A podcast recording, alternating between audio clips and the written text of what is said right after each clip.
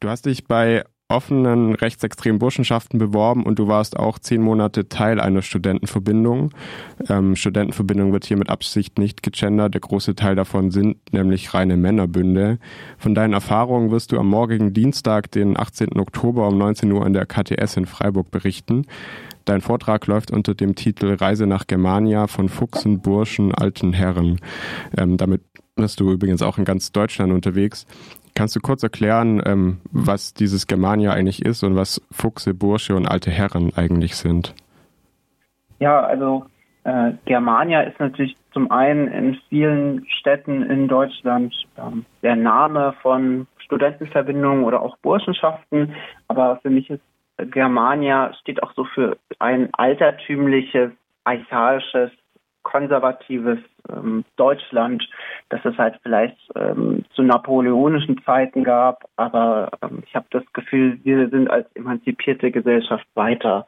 Äh, Füchse, Füchse, Burschen und alte Herren, das, das sind die verschiedenen äh, Phasen, die man durchläuft in einer Studentenverbindung. Ich trete ein äh, als, als Fuchs, als Neuankömmling und lerne erstmal zwei, drei Semester das Verbindungswesen kennen Danach werde ich geburscht. Bei einigen Verbindungen muss man dabei Partien fechten. Ne? Die sind schlagend.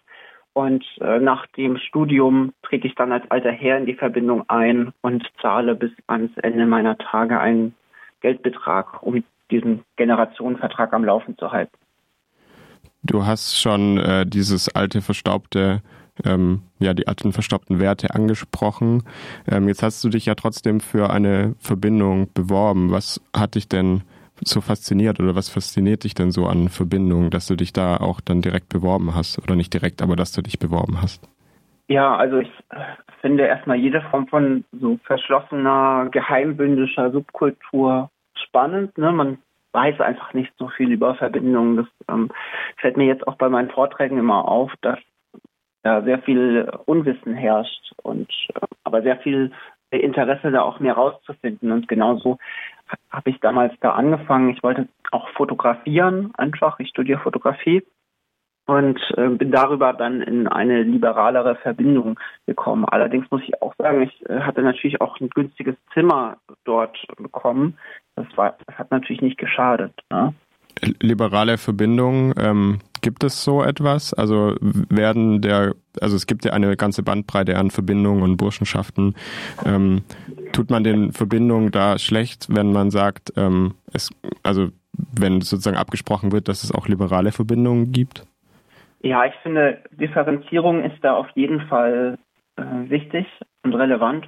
Es gibt ein Spektrum von liberaleren bis hin zu extrem rechten Verbindungen. Das sind dann vor allem Burschenschaften im Dachverband der DB, ähm, mit denen ich mich natürlich auch befasst habe.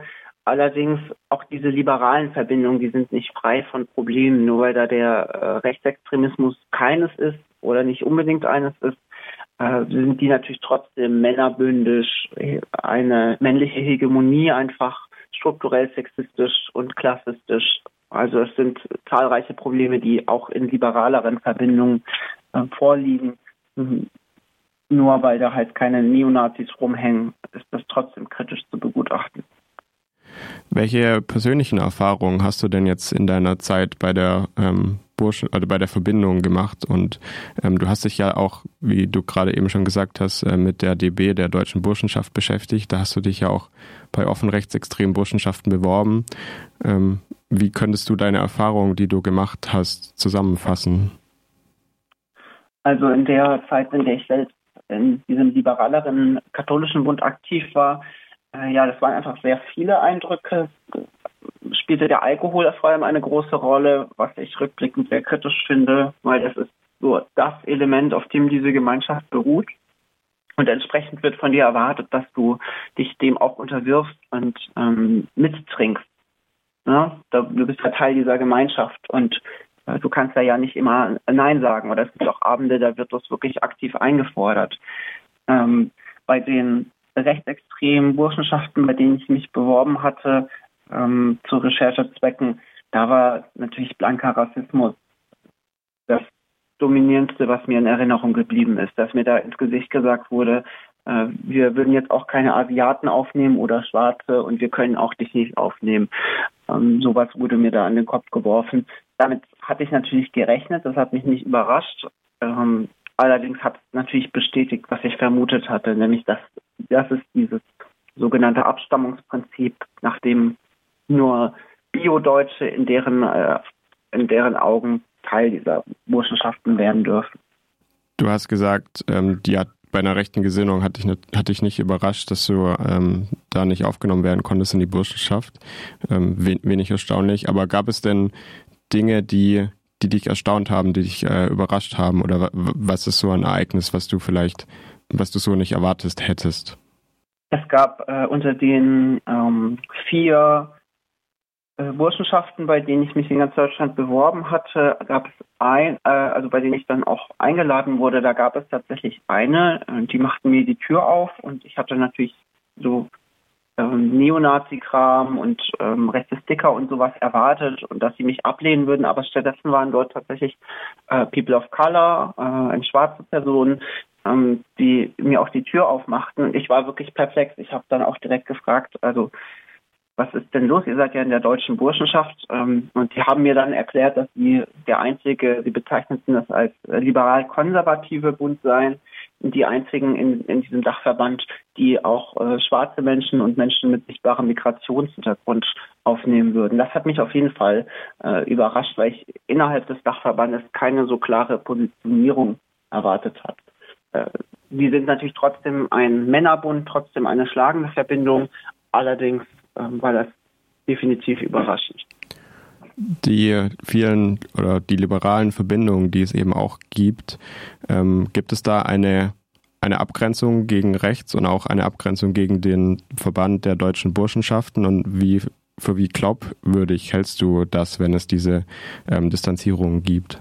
Also es gibt in vielen Städten und bei vielen Bünden sogenanntes Bummelverbot und, und Kontaktverbot mit den Extremrechten, allerdings ähm, auch bei genauso vielen äh, liberalen und, und katholischen Verbindungen nicht. Ähm, das habe ich auch in meiner eigenen Zeit erlebt, dass mir gesagt wurde über der rechte Burschenschaft bei uns in der Stadt äh, in Hannover, äh, die seien ganz nett, man dürfe mit denen nur nicht über Politik reden. Und wir haben trotzdem mit denen äh, abends getrunken oder sind äh, bei deren Haus vorbeigekommen.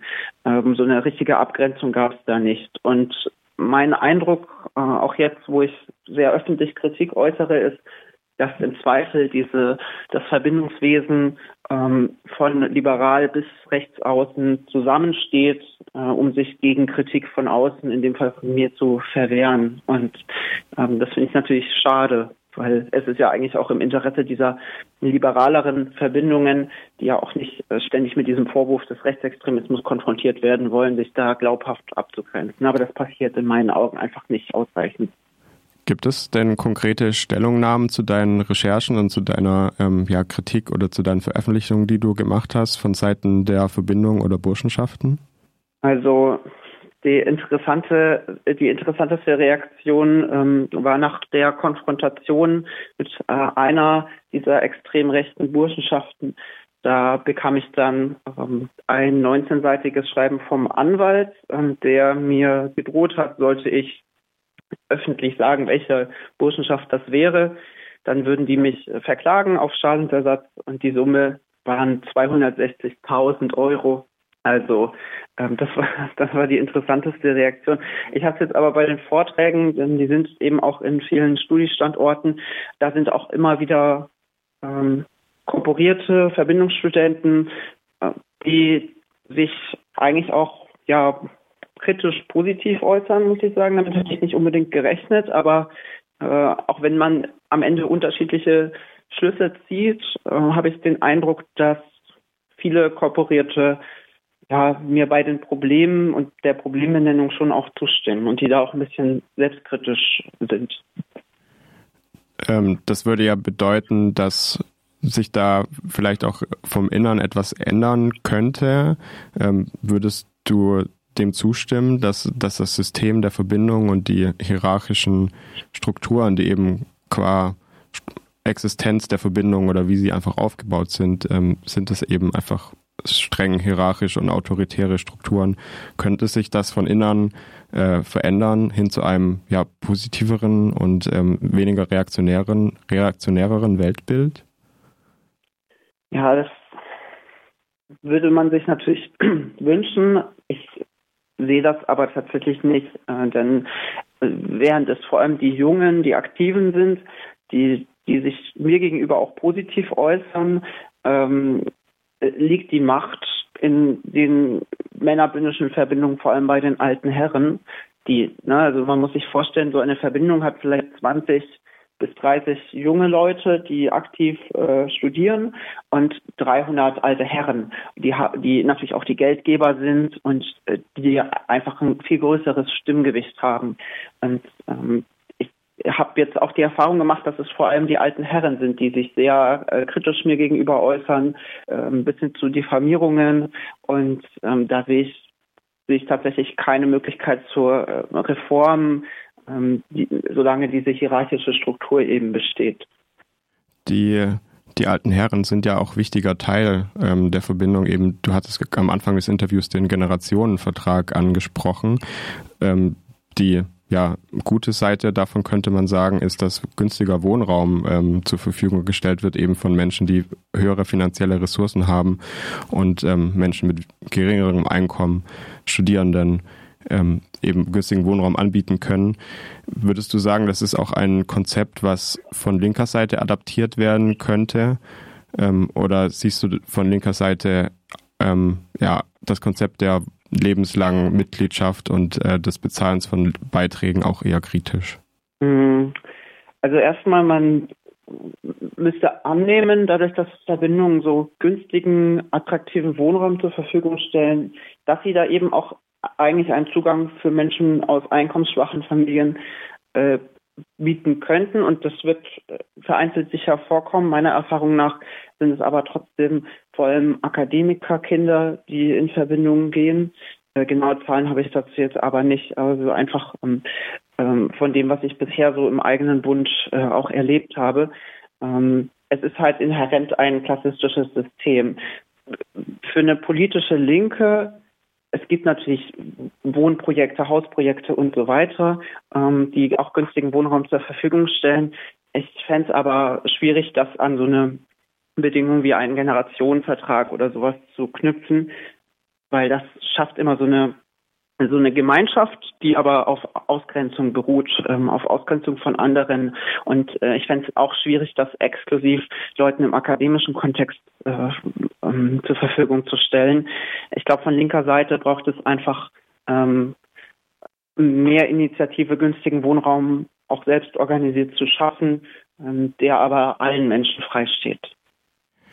Und äh, abschließend noch eine Frage. Ähm, du bist ja morgen in Freiburg in der KTS zu einem Vortrag zu, zu Gast. Was können denn Menschen erwarten, die Lust haben, dorthin zu gehen? Ja, ich äh, gebe mir natürlich Mühe, äh, dass, dass das Ganze auch unterhaltend äh, wird. Es sind natürlich auch äh, harte Themen, die da teilweise angesprochen werden. Aber bisher hatte ich eigentlich den Eindruck, dass alle einen guten Abend hatten. Ähm, genau, es wird um meine persönlichen Erfahrungen gehen, um Anekdoten und ich versuche daran strukturell Kritik abzuleiten, ob man äh, der jetzt zustimmen mag oder nicht, ist dann jedem selbst überlassen.